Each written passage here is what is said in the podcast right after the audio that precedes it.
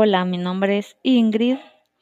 En este podcast se hablará sobre dos modalidades de graduación, estudio de casos y proyectos educativos.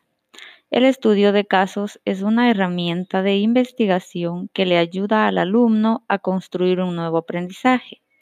Se caracteriza porque da lugar al estudio a profundidad de una situación.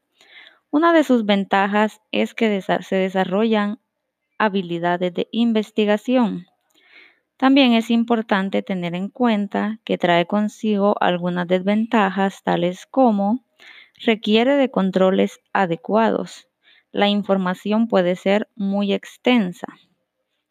La siguiente modalidad son los proyectos educativos.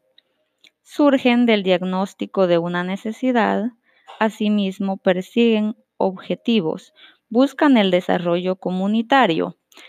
Entre sus ventajas, fomenta el trabajo en equipo, atiende a la diversidad.